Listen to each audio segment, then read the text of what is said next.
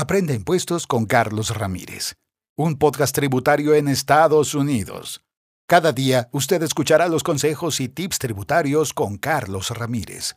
Abróchese bien el cinturón y únase a este viaje de conocimientos y aprendizaje diario. No olvide suscribirse para que cada día esté más cerca del éxito. Administrando su negocio. Esta materia es tan trascendental como la inversión misma. De aquí el concepto, el análisis del triunfo y el fracaso de los negocios. Estamos en esta serie de Administrando su negocio. No se pierda el tema de hoy. Fusiones y adquisiciones. O como su acrónimo en inglés M&A, The Mergers and Acquisitions. Primero, entendamos qué son. El proceso de una empresa puede realizarse de diferentes formas, ya que cada organización tiene sus propios objetivos. Por este motivo, existen dos formas más rápidas de acelerar la expansión de esta. Una forma es que la compañía compre otra. Esta acción la llamamos adquisición. Acquisition. Y la otra manera es que una empresa se una con otra sociedad y esto se llama fusión. Fusion.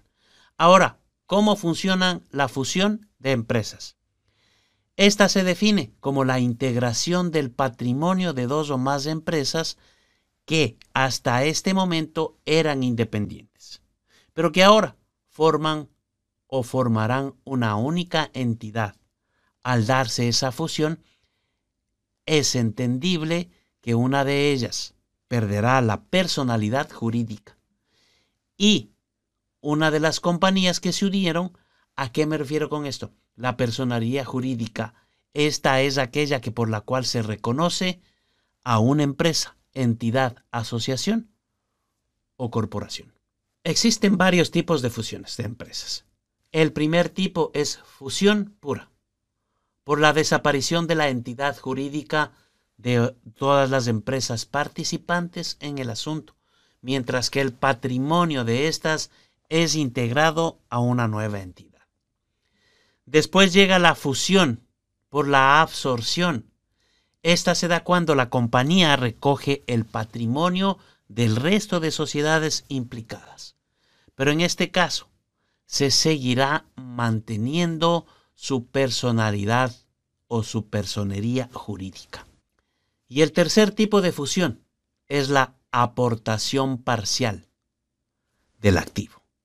En este caso, este tipo de unión se caracteriza por la aportación de solo una parte del patrimonio por la toma de colaboraciones, que esto es una condición en la que la entidad que hace la aportación parcial no se disuelve.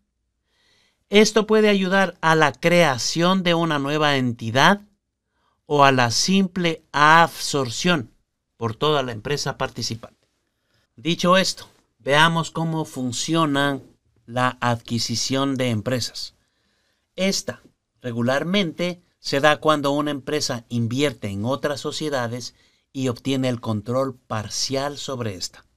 En otras palabras, la empresa que adquiere a otra obtiene los derechos de control sobre la gestión de esta. En este caso, ambas conservarán su personería jurídica. Estas adquisiciones se pueden dar mediante un proceso de compraventa, pero tanto las operaciones de adquisición como las de fusión se podrán emplear opciones financieras. La acción de ambas ha ayudado a que el crecimiento empresarial alcance nuevos niveles. Pero, como en todo, siempre habrá ventajas y desventajas. Ahondemos en estas. Primero veamos las desventajas. Una de ellas es que existe un aumento de complejidad en los pasos y en la administración, que puede generar costes adicionales. Otra es que, igual forma, podría existir un choque cultural entre los modelos de liderazgo y la administración de la empresa siempre está en diferentes países, ya que por sus culturas podrían motivar a desacuerdos. Otra desventaja que se puede dar es que por la fusión de actividades se podría perder empleados con experiencia. Pasemos ahora a las ventajas. ¿Cuál de estas son más importantes? Primero, existe mayor posibilidad de entrada de nuevos mercados. Segundo, tienen mayores oportunidades para competir en un mercado internacional. Tercero, mayor alcance en el mercado con la reducción de competencia. Cuarto, más solidez y capacidad en cuanto a créditos comerciales. Y quinto, la posibilidad de reducción de impuestos o incentivos fiscales sobre las empresas participantes. Ahora, unamos todos estos conceptos y ejemplifiquemos. Veamos un ejemplo de fusión. Existe la compañía A, que fabrica coches de lujo en los Estados Unidos. Estas se funcionan con una compañía B, que fabrica automóviles de lujo en Italia. La unión de estas compañías A y B llega al resultado de una nueva compañía, que ahora tiene un mercado amplio que abarca Europa y Norteamérica. Ahora un ejemplo de adquisición. La compañía A produce películas y se hace cargo de la compañía B, que crea animaciones. En este caso, al juntarse estas empresas, crean una compañía amplia que ahora tiene experiencia interna para producir la película y la animación. Como último dato, es impresionante que el gasto anual récord de las empresas en fusiones y adquisiciones en el extranjero en 2012 fue de 112 billones. ¿Qué opina usted? Usted que está en el mundo financiero, en el mundo de los negocios. Para concluir, les quiero dejar conceptos importantes para que de esta manera usted pueda entender de una forma más fácil los términos que usualmente se utilizan en el ámbito administrativo.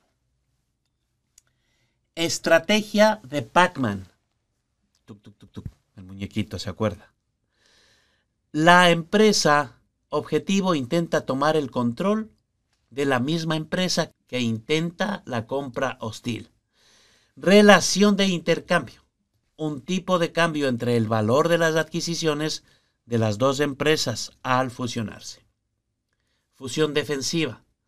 Se compromete al anticiparse a un intento de difusión o adquisición que amenace a la empresa. Economías de escala, beneficio para la empresa de expansión FIA. Bueno amigos y amigas, para mí es un gusto poder darles estas introducciones fáciles para que usted entienda de mejor manera el mundo de la administración de empresas que tanto nos apasiona. Que tenga un excelente día. Muchas gracias. Aprende impuestos con Carlos Ramírez un podcast tributario en Estados Unidos. Cada día usted escuchará los consejos y tips tributarios con Carlos Ramírez. Abróchese bien el cinturón y únase a este viaje de conocimientos y aprendizaje diario.